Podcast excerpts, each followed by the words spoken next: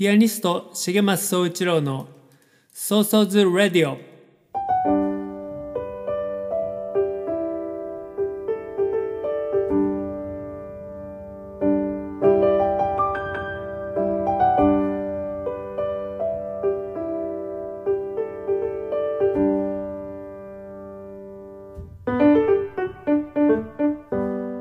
この番組はピアニストの重松総一郎が音楽や芸術に対する思い日々の活動のことアーティストとして生きるということ生活や社会子育て政治のことなど気軽に話す番組です。その日の即興演奏など音楽も豊富にお届けします。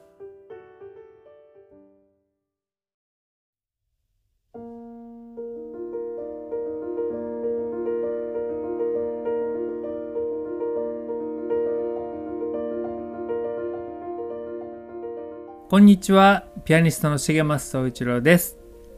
ソーソーズレイディオ32回目の配信になります、えーコロナ以後にスタートしたこのネットラジオ、えー最初はあのポッドキャストだけで配信してたんですけど前々回ぐらいから YouTube でも聞けるようにしたらこう聞いてくださる方のね数も増えてよかったなと思っています。え今日の配信は2023年2回目の配信になります。え前回の配信ではこう、ね、年末年始にコロナに自分がかかってしまったっていうね話をしました。聞いていただけたでしょうか。えーその後、まあ、後遺症も何もなく僕は元気に過ごしています。皆さんはどうですか？ちょっとね寒い日も続いてますけどコロナとかインフルエンザとかね、えーかからずに風邪にかからずに元気に過ごされてるでしょうか、えー僕はちょっとねもう花粉症が始まっていて今日はちょっとねこう鼻をすすったりする音も聞こえてしまうかもなんですけれども、えーお許しください、えー僕はあのこの半年ぐらい小麦粉を食べるのをやめてたんですよね。やめてるんです。でまあその理由はなんかなぜか食べると消化不良になることが多くてあのまあ最初はパスタですね。デュラム小麦があなんか消化悪いなって感じることが増えてあとうどんとかもちょっとなんか胃もたれするなっていうことも増えてそのうちパンをパンを食べるとなんか消化悪いなって感じることが多くてちょっと小麦粉やめてみようかなと思ったんですよね。でそれと僕の友人で小麦粉をやめたっていう人がやめたら花粉症が治ったって聞いてなおさらこうちょっとやめて今年の花粉症次の花粉症は、えーかからずに過ごせるかもと思ってまあちょっと実験的に小麦粉をやめてたんですけどそれでも今年やっぱりあのね花粉症になってます。ちょっともっと徹底してやめなきゃいけないのかな。それとももう1年ぐらいやめなきゃいけないのかな。ちょっとわかんないんですけどね。またあの実験結果 ご報告します。1月2月は僕あのいつもライブが毎年少なくて、えーまあ、理由はいろいろあるんですけど、まあ、例えばあのスケジューリングをね、えーするのがだいたいいつも半年先のスケジューリングをすることが多いんですけどだから例えば1月2月のスケジューリングってことは半年前だからえっと2月だったら1、12、11、19、8? うん、去年の夏ぐらいにあの来年の1月2月のライブのスケジュールしたいんですけどってこうその例えばお店とかね会場とかに、えーちょっと話を振るにしてもえ来年の年年始ちょっと遠いなってイメージあるじゃないですか。だからねなかなかそういう話もしづらいですよね。であとずっとこう活動してきてあの寒いので1月2月は人々があんまり外出をしたがらない。つまりあまりライブに足を運んでもらえないんですよね。あの飲食店なんかはよくこうね真夏と真冬8月と1月は、ね、お客さんが少ない月だっていうのはねよく聞きますけどまあ、飲食店でね、僕もライブすることがカフェなんかでね、多いので、まあ、そういうのともちょっと連動してるとこもありますね。で、僕がまず寒いのが苦手だったり、こうインフルエンザが増える時期だったり、それからね、この3年は年末年始にガーッと人が移動して、それでコロナの感染拡大が広がって、いや、この3年本当に1月2月は軒並みライブが中止になってたんで、もう今年はあんまり、あの、組まなかった、組めなかったんですよね。えー、まあその分、今年は、のね、この1月2月はいろんなことをまあできたといえばできましたね。あの、まずは、この間もちょっと話しましたけど、新しい CD のね、クラウドファンディングの返礼品の発送っていうのがね、あって、えっ、ー、と、160通かな出したかなで、9パターンぐらいあるんで、それを間違えて送らないように、それ気遣いながらやるやってたので、やっぱ1ヶ月ぐらい発送に 1ヶ月大げさかな？結構ね、3週間ぐらいかけてかかっちゃったりとかね。でそれで1月は結構潰れたりですね。で、まあ1月2月がライブ少ない分、あの、今年のね、秋にかけて半年間ぐらいのスケジューリングをね、いろいろ落ち着いてやることもできました。今、この聞いてくださってる方でね、実際僕と連絡を取り合ってる方もいると思うんですけれども、えー、各地にね、今年も演奏に行けるようにいろんな方にね、お願いをして、ちょっとコーディネートしていただいたり、会場をね、押さえていただいたり、で、自分でもね、えー、ライブやりたいんですけどってこうお店にね連絡したりとかそういうことを、え、日々やっています。それからそうですね時間がある分家族とのね時間もいつもより取れたかな。あのこの間娘とカラオケに行ってあのカラオケって僕あんま好きじゃなかったので学生の時から僕学生の時ロッカーだロッバンドマンだったんでカラオケなんてバカにしてたので行かなかったし社会人になってからもずっと行ってないのでなんかすごい何十年ぶりかに行ったんですけどでもなんかこ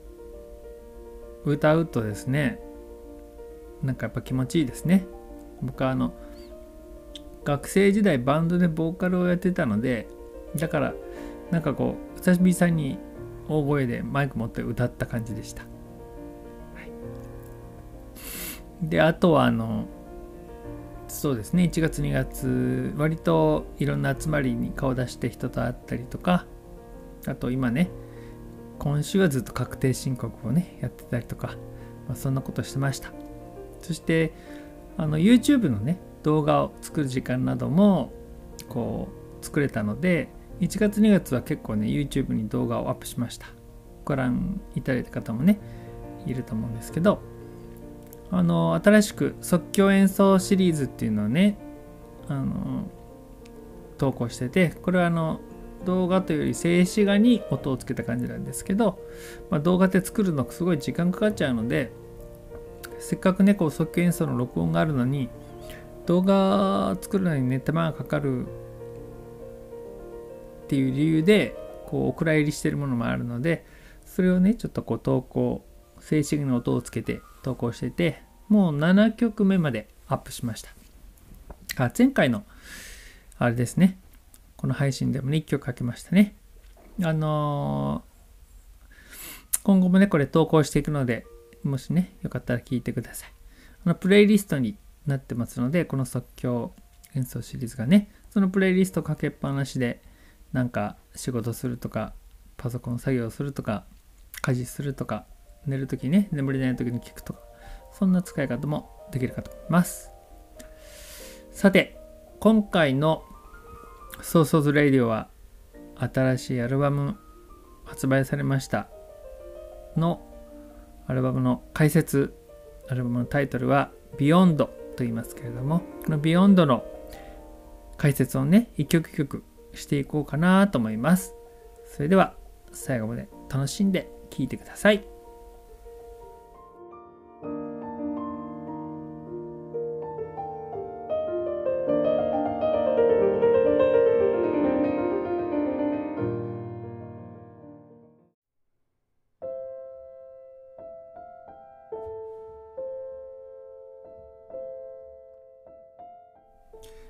改めましてこんにちは。ピアニストの重松総一郎です、えー、今日のソーソーズレディオは1月28日に発売した10年ぶりのソロアルバム Beyond の話をしたいなと思います。このアルバムは僕にとっては、えー、何枚目のアルバムになるかもう数えきれないほどあるのでえっ、ー、とわかんないんですけどソロアルバムとしては純粋なねピアノソロアルバムスタジオとかホールで録音したものとしては3枚目サードアルバムになります。で前作が「紬」というアルバムでこれが、えー、もう10年もね前でで10年ぶりにね作ったという感じです。でこうどんな曲を収めるかとかどんなジャケットなのかとかねそういうのもずっとちょっと秘密にしてたんですよね。で、その秘密にしてた、まあ、理由というのは今回これクラウドファンディングで皆さんのね、ご支援をいただいて作ったわけですけど、やっぱりそのクラファンしてくれた人の手元に届いた時に、あの、こう封を開けるじゃないですか。で、その時にこう、バッとこうジャケットが出てきて、わ、こんなジャケットなんだ、あ、こんな曲が入ってんだっていうのをね、ちょっとやっぱり、ちょっと驚いてもらいたいなと思ったのもあったので、ずっとね、あの秘密にしていました。でね、今日のあの放送ではね、あのこれを詳しくね、やっと話せる機会が来たという感じです。で最初にあのアルバム全体の話をねちょっとしたいんですけど今回は9曲入りのアルバムになってますであの紙製のジャケットでね僕はずっとあの紙製のジャケットでやってるんですけどプラスチック部品が全くない全部紙でできてるものでねやっていてで2つ折りになってます。であの全曲ねオリジナルの曲で今回は即興演奏なしで全部スタスタあのホールで撮ったオリジナル曲です。でやっぱ他の即興演奏のアルバムなんかと比べると本当にこの9曲をあの何度も何度もアレンジし直して作り上げた練り込んだっていう感じでね。やっぱそういう意味ではえっ、ー、ともちろん即興演奏のアルバムなんかもそれはそれで楽しめると思うんですけどやっぱちょっとそこまであの作り上げたアルバムっていうのはね聞き応えが全然違うんじゃないかなと思います。で今回あの録音は佐賀県の有田有田町っていうね有田焼ので有名なね町ですけどそこにある炎の博記念堂ホールっていうところで録音しましたで全体としてはその9曲で69分52秒ほぼ70分ですね入ってますであの CD っていうのが1枚70何分 ?4 分ぐらいしか入りきらないんですよデータとしてねだからほんとギリギリまで使い切ったという感じですね。で、あの、中にリーフレットが入っていて、一曲一曲に詩を添えています。で、あの最後にはアルバム全体のね、解説文もつけてあって、で、その詩も、アルバム解説文も全部、英訳もね、つけてあります。で、英訳はいつもあの僕が英訳を頼んでるんですけど、友人でオランダ人のあのクレメントにねお願いしてやってもらって今回もねやってもらいました。であのもうクレメントクレムって呼んでますけどクレムはね僕の音楽も本当によく知ってる人なんでライブもねずっと見続けてくれてて。だから僕がつけた日本語のタイトルに対してあのそのニュアンスを伝えるんだったらこういう英語がいいんじゃないとかその僕が考えた詩なんかでもねあのこういうニュアンスだったらこうがいいんじゃないってね、提案してくれるんですよね。あの一応僕自分で英訳して、これの英訳でどうかなっていう風な感じでアドバイスもらって直してもらうんですけど、本当にね、的確な、あの、英語をね、考えてくれるんですよね。で、今回あの、テーマは、すべてを超えてつながり合うというふうにね、しました。英語で言うと Beyond All We Connect っていうね。あのそれはそこから「ビヨンドっていうタイトルをね、えー、つけたんですけども、えー、どうしてこういうテーマにしたかっていうとあの新型コロナウイルスがあって、えー、ロシアがロシアにあるウクライナ侵攻があってそういうね先行きの見えない困難な時代だからこそそういう全ての争いとか違いとか困難境界を越えて私たちはねつながり合って生きることが大切で共に生きることが大切。まあそういうことをね伝えたいと思って、えー、そういうテーマをね考えました。であのー、コロナで世界中がねパンデミックに陥って、えー、まあ、混乱したわけですけどそれでもその中であの僕たちはねバラバラじゃよくなくて同じ世界中で起きた同じ困難をみんなでこう協力し合って超えていかなきゃいけないっていうなんかこう一体感というかね手と手を取り合って生きていくことがね、えー、支え合って生きていくことが大切だってみんな感じたはずなのにロシアのウクライナ侵攻があってまたなんかこう分断にまた陥ってしまった、まあ、そういう状況だからこそあの僕たちがねつながり合って共にね生きることそういうことを願って作りたいなと思ったアルバムです、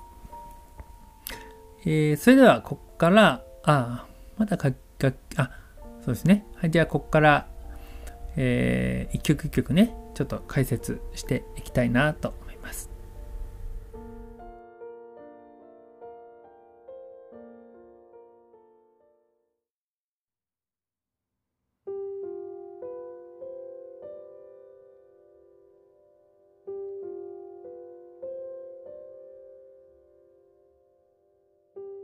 今日はですねあのバックでその解説してる曲をうっすら流しながら解説をねしようかなと思います。だから初めてあの CD 持ってない人はね初めて曲もねあの聞かれることになるんじゃないかなと思います。で1曲目はユニバースという曲で、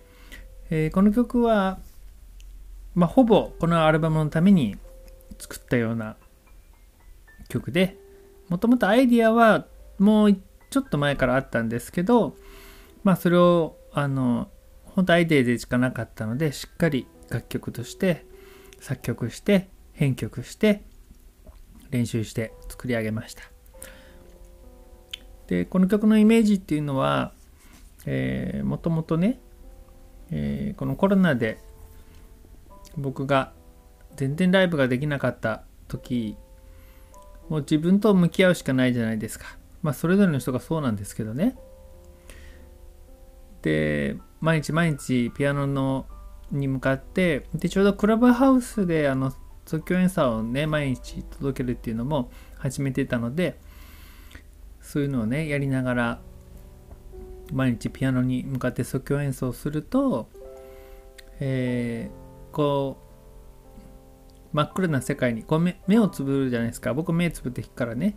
目をつぶると真っ暗で上も下もなく右も左もなく、えー、色も形も何もないこの世界に、えー、ひとしずくのね水滴が落ちる落ちるように最初の1音を弾いてでその1音がまた次の1音を導いて波紋のようにどんどんどんどん音楽が広がっていく。で広がれば広がるほど自分を形作るものはねなくなって自分は透明になって、えー、自分が音楽広がると同時に自分も広がってそしてそうすると世界とこう世界に溶け込んでいくというかね世界宇宙が広がっていくようなそんなイメージが僕は即興演奏してるとねあの広がるんですけれどもまあ、その感覚をあの元にしたいなと思って。でこの暗闇の中から光をね紡いでいく、まあ、そんな気持ちで光の方へとこう突入していくっていうかな。なんかそんな感覚で作った曲で後半に行くに従ってね最初はねちょっと宇宙的なんですけども、え、後半に行くに従ってこう光の中にね飛び込んでいくようなそんな展開の曲になっています。これが1曲目ユニバースですね1曲目っていうのはアルバムのこう印象づけるものじゃないですか。で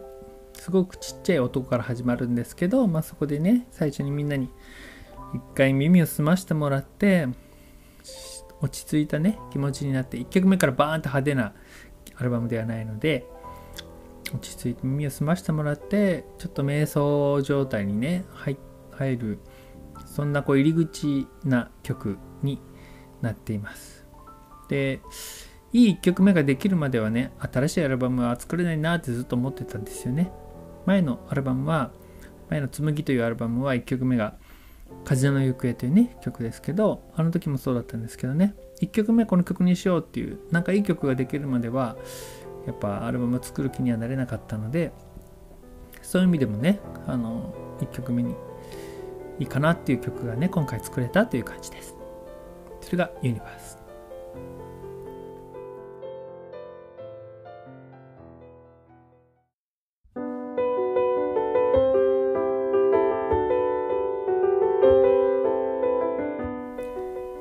2曲目が、えー、シュプールというね曲です。シュプールっていうのはドイツ語なのかな ?SPUR と書きますけど、あの、よくほら、スキーなんかでね、シュプールを描きながらって言いますけど、まあそういう、なんつうの、奇跡っていうのかな？奇跡じゃないですよ、奇跡ね。っていう意味なのかなと僕は思ってるんですけど、まあそんなものを描描くようなね、えー、曲調ということでそういうタイトルをつけています。これライブでもね割とあのよくここ最近かな？時々かな？弾いてる曲で、えー、アップテンポの曲ですね。あの紬前のアルバム紬で言えば、まあ、水滴のダンスみたいな位置づけのアルバムの中ではね位置づけの曲かなと思います。でこれはあの中間部分が結構長くてでアルバムはえー、何分ぐらいかな。まあ結構この曲自体も長いんですけどその中間部分が長いから全体として長いんですけどね。ライブではここの中間部分がねどんどんどんどん即興でアドリブになってってもっと10分ぐらいになるんじゃないかなと思います。でそれがねアルバムあのライブごとに違うっていうのがまたあのライブ来る人のね楽しみでもあると思うし僕にとっても新しい世界へと飛び込んでいくようなねどんどんどんどん毎回広げていくようなそういうあの曲でもあります。これが2曲目シュプールです。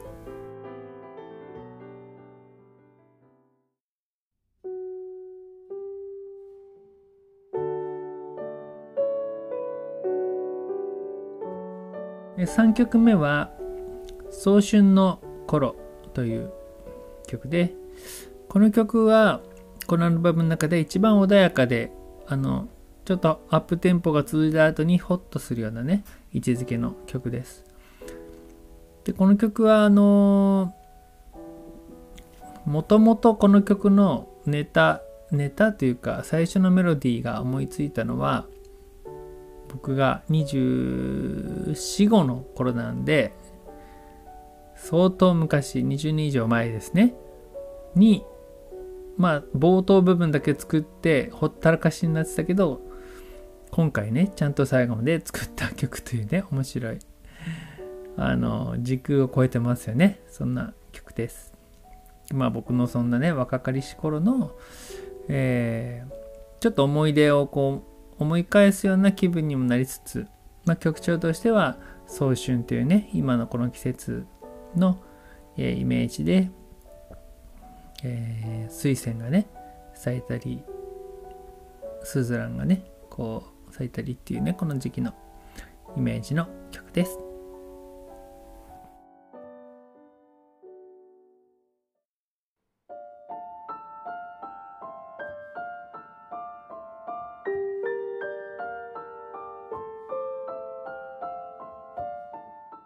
えー、次、4曲目ですね。4曲目は、クリスタルソングという曲で、この曲は、もう結構ね5年ぐらい前から弾いてますけど毎年ね冬にしか弾かない曲でしたで今もそうなんですけどねまあなぜかというとこうちょっとえっ、ー、とキラキラとね雪の結晶が舞っているようなそんなイメージの曲でもあったので、まあ、ちょっとこう寒い雰囲気の曲でもあるので冬にだけねいつも弾いていました。クリスタルソングね。えー、まあでもアルバムに入れたということで多分今年はね年間通じてこの曲をね弾こうかなと思います、えー、割とこれもライブでもね人気のある曲です。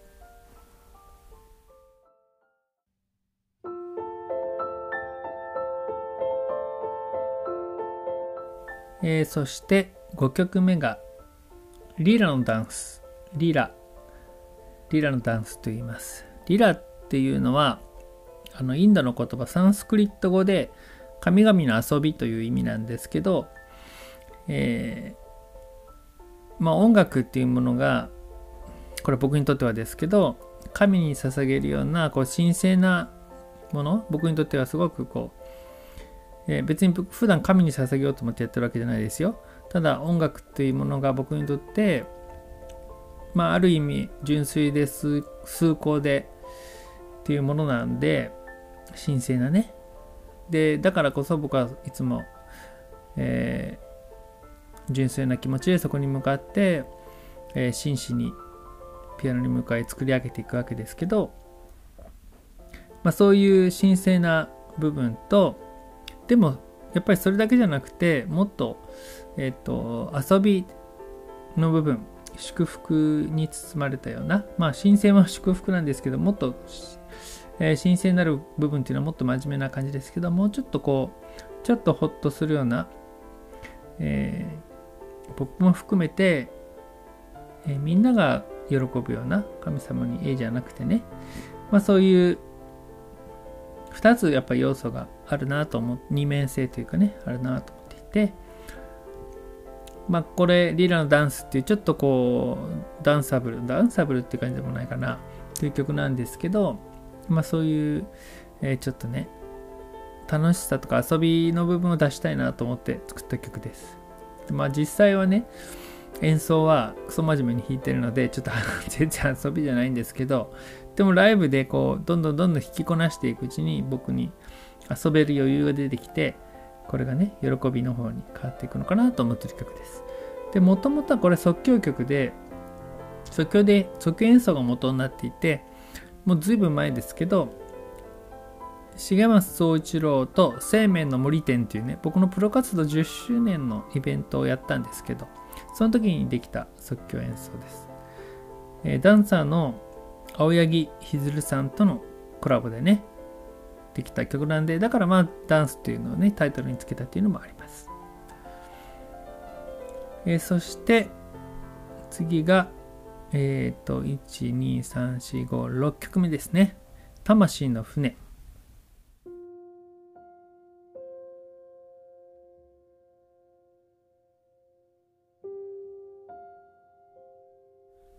えー、魂の船ももともと、え即興演奏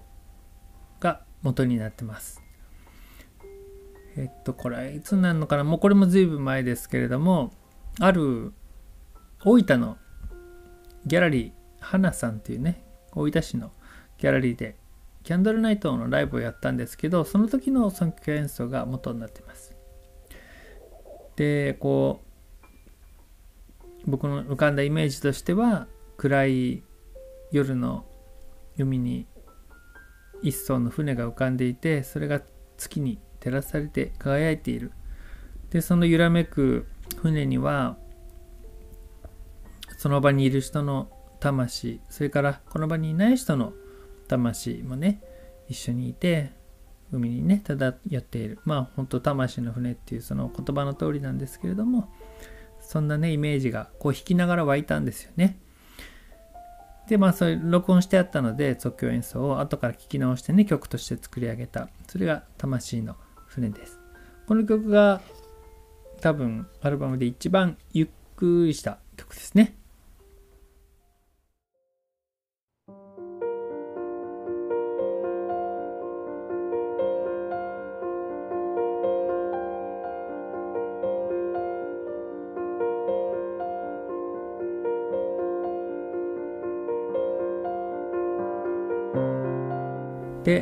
次が悲しみの銀河。悲しみの銀河はちょっとねこうタイトルも難しいなと思ってなかなか決まらなくて自分で魂の銀河ってなんとなく読んでたんですけど他に決まらなくてもうそのままねつけたつけました。でまあこの曲はちょっとね悲しい感じるね曲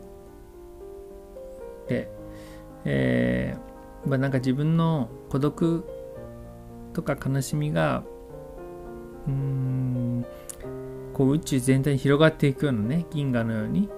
うんなんかそんなイメージの曲ですね。何か特定の悲しみについて弾いた曲じゃないですけどでもこう僕だけじゃなくて誰もが孤独っていうのをね抱えていて、まあ、その孤独っていうものがうーんこの社会のあらゆる問題の原因にもなってると思うんですけどね。孤独孤立。それがね犯罪を引き起こしたりあとは、まあ、子供と子供の孤独とか子育てしてる親の孤独とかね。あの独居老人なんていう言葉もあるぐらいで高齢者の孤独とかね、まあ、いろんな孤独っていうのが僕らの苦しみのね中の一つですよね。なんかそういうものをお互いに共感し合えたりね支え合えたらいいですよね。うん。まあそういう孤独について描いた曲です。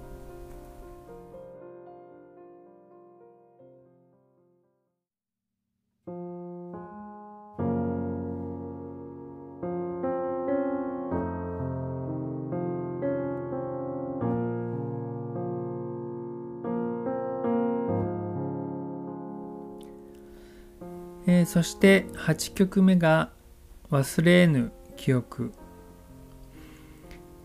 えー、まあこのアルバムの、まあ、ちょっとハイライト的な位置づけになっています。で忘れぬ記憶もも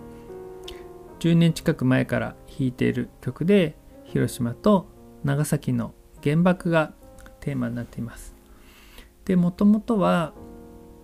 えー、僕はねもう20年近く前ですけど広島にある被爆ピアノ日本にね56台ピアノ被爆ピアノってあるんですけどそのうちの1台を弾かしていただく機会がありました。被爆ピアノでねコンサートしたいので重松さん弾いてくださいとね頼んでくださった方がいて、えー、広島のね美術館でコンサートしました。でその美術館で弾いた日の朝かな？前の日かな？ちょっと忘れちゃったんですけどちょうど8月6日の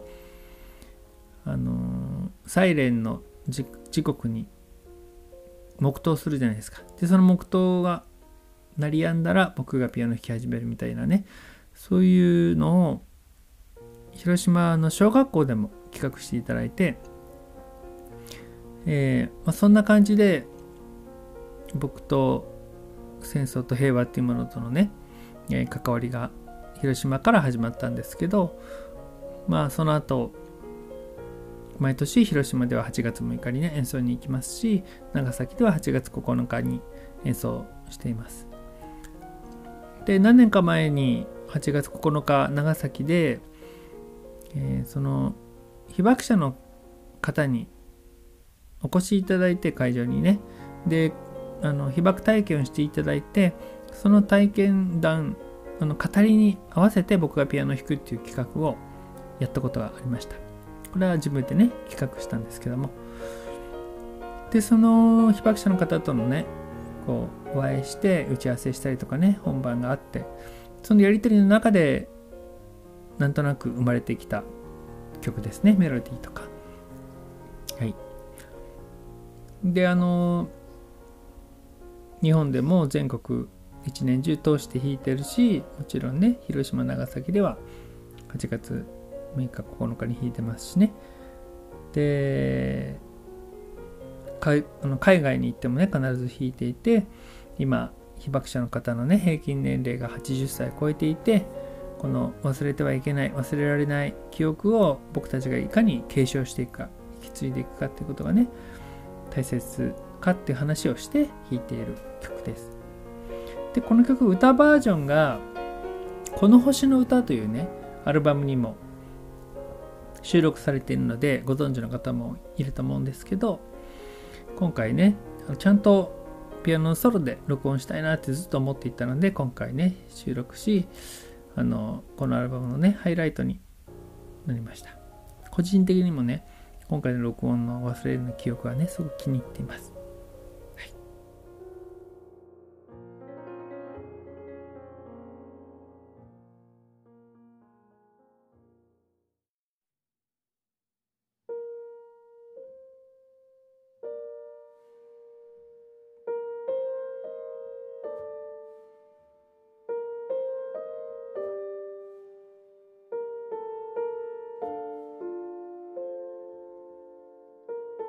そして最後の曲、9曲目が明日への夕日という曲です。でこの曲は、えっ、ー、と、も即興演奏が元になっています。この曲の即興演奏は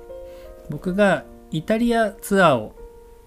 タイ、イタリア、タイ、タイとアジアのタイですね。タイとヨーロッパのイタリア両方つなげていったんですけど、その20日間ぐらい行ったかな全部で。一人旅で。その20日間ぐらいのツアーのラストの即興演奏ですね。であの僕初めてタイもねそれからイタリアも、まあ、ヨーロッパ自体初めてだったんですけど行ってでイタリアのミラノから入ったかな上の方から入って一番かかとの方までブーツのかかとの形してますよね。そのかかとの方まで演奏しながらずっと下ってってバックパック一つ背負ってね一人旅で、えー、なかなかなあの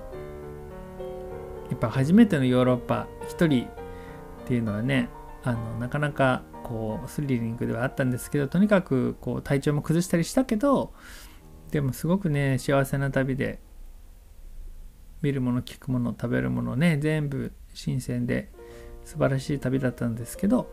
その一番最後に、えー、とってもねあの美しい会場で演奏させてもらって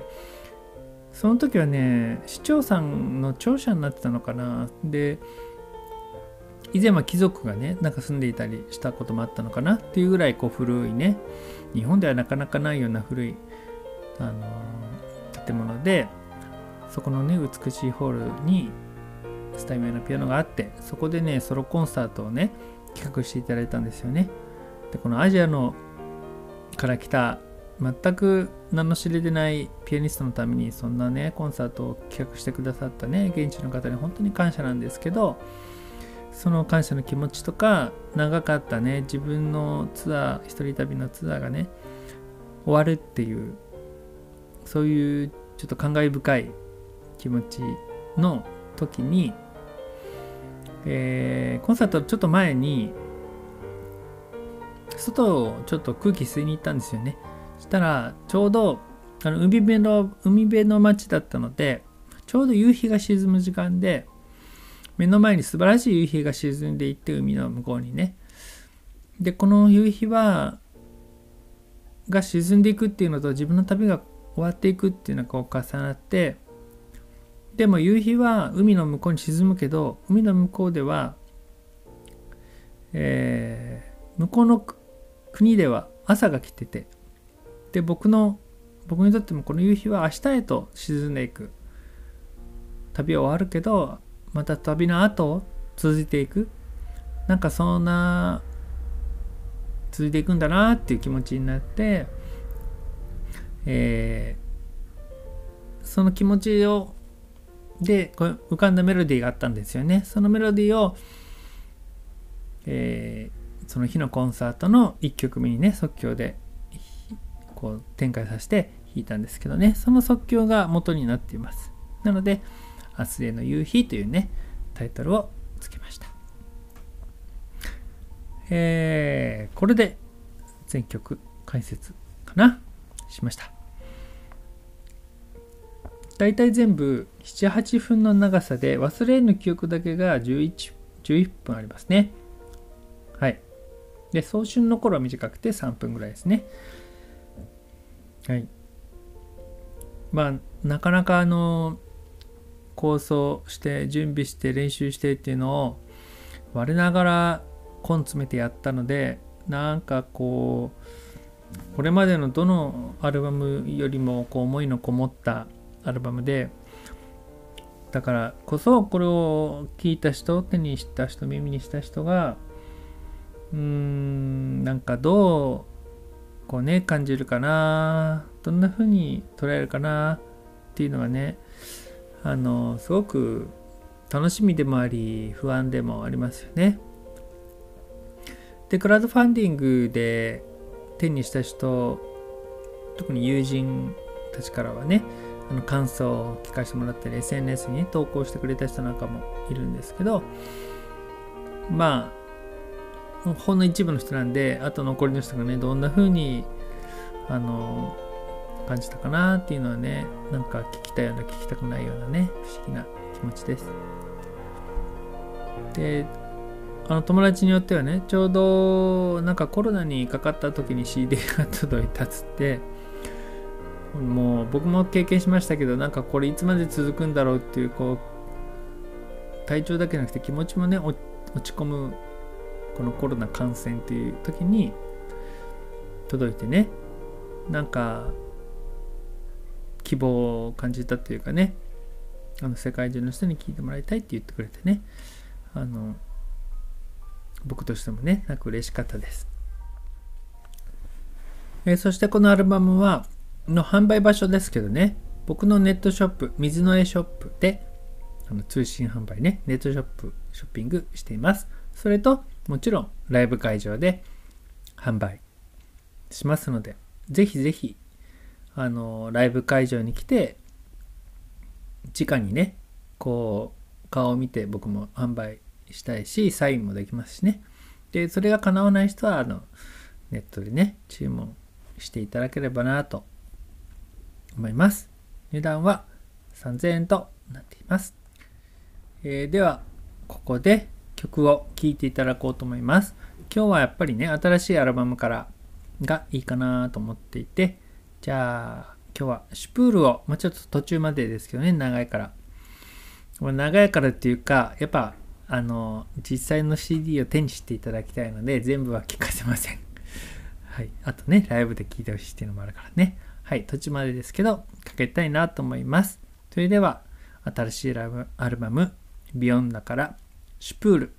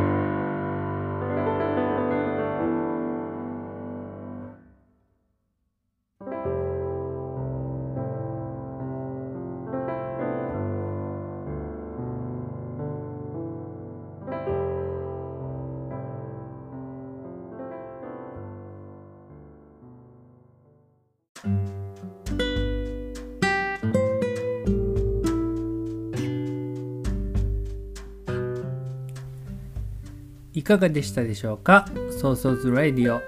32回目でした。あの実際ね CD 持ってる。人から Beyond 持ってる人からしたらふむふむって感じで楽しめたかもですけど、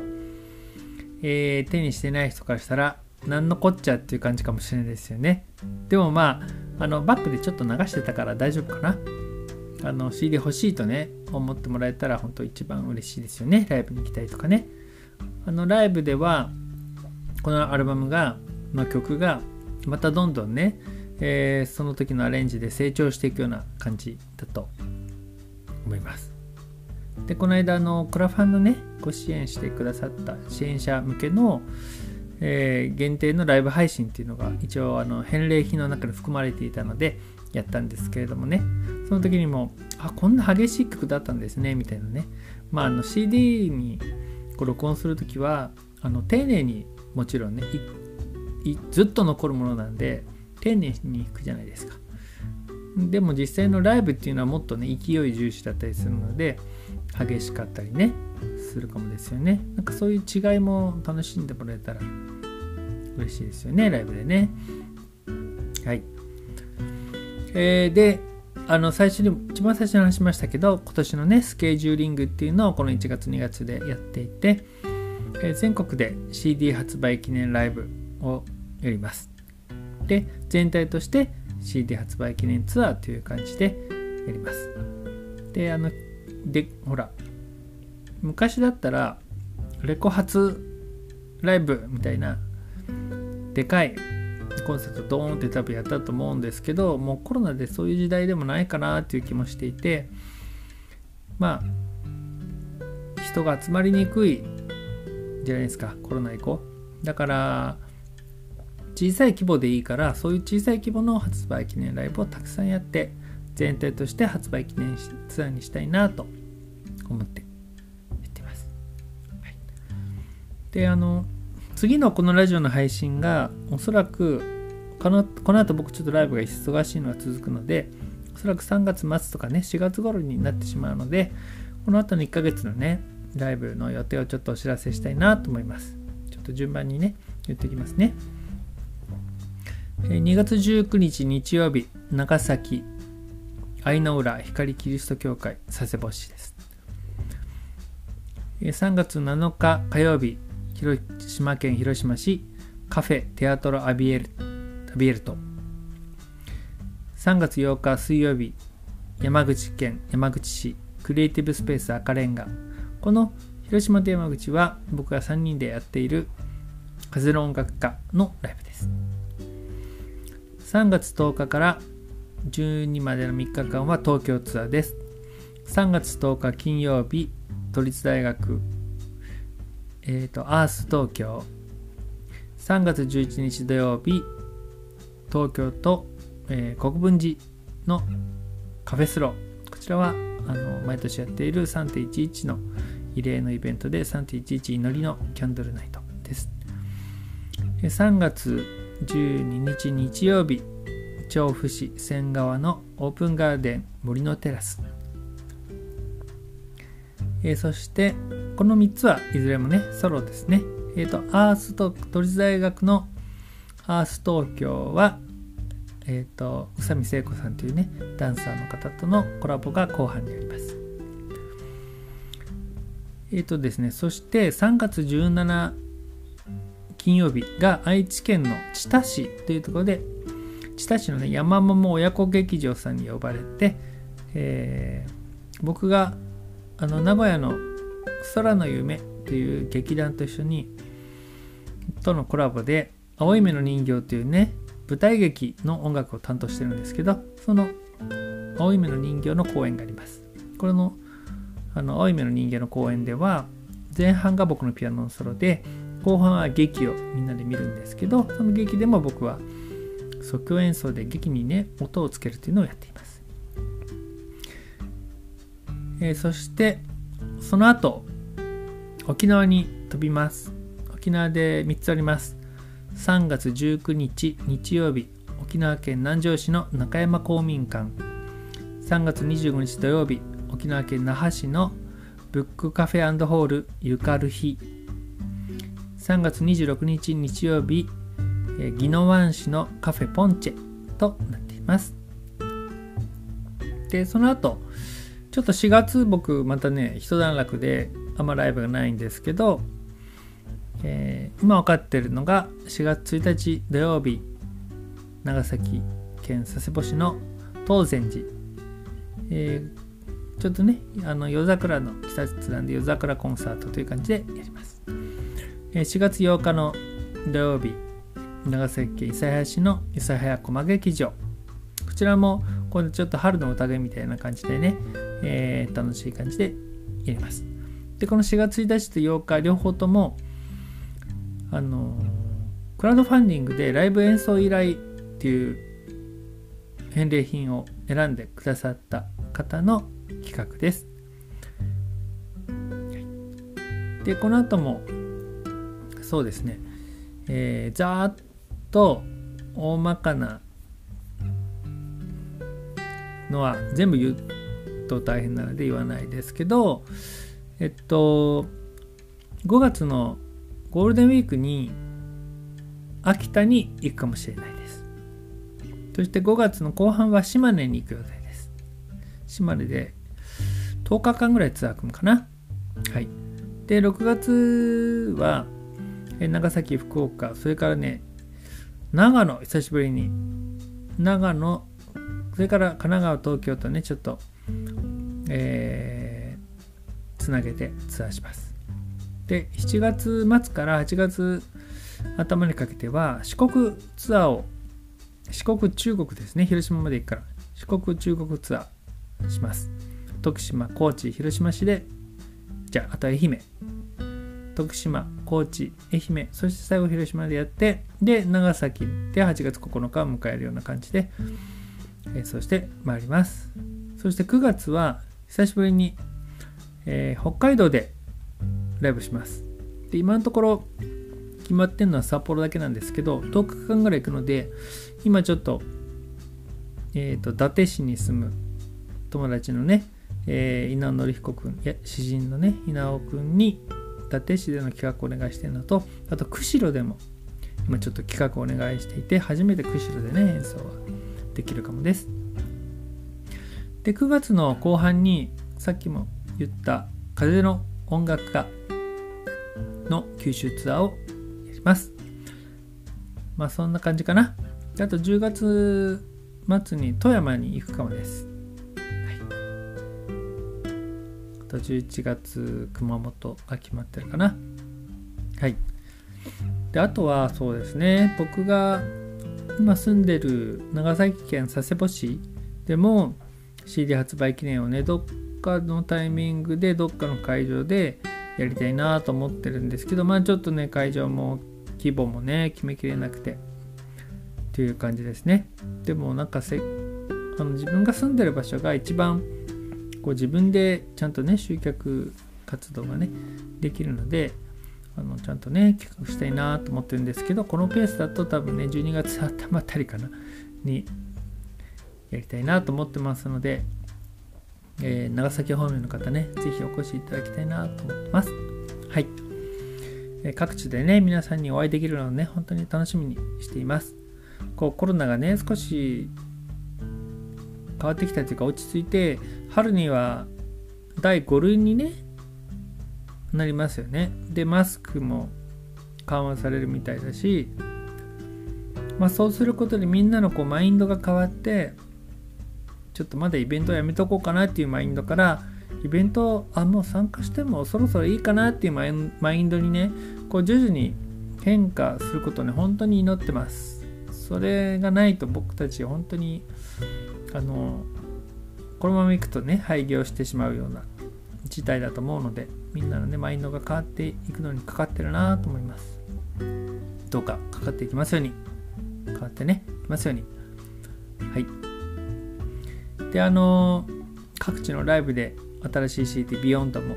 購入できますのでぜひね皆さんライブでライブ会場でお会いしましょう。えー、ありがとうございました。ピアニストの重松総一郎でした。バイバーイ。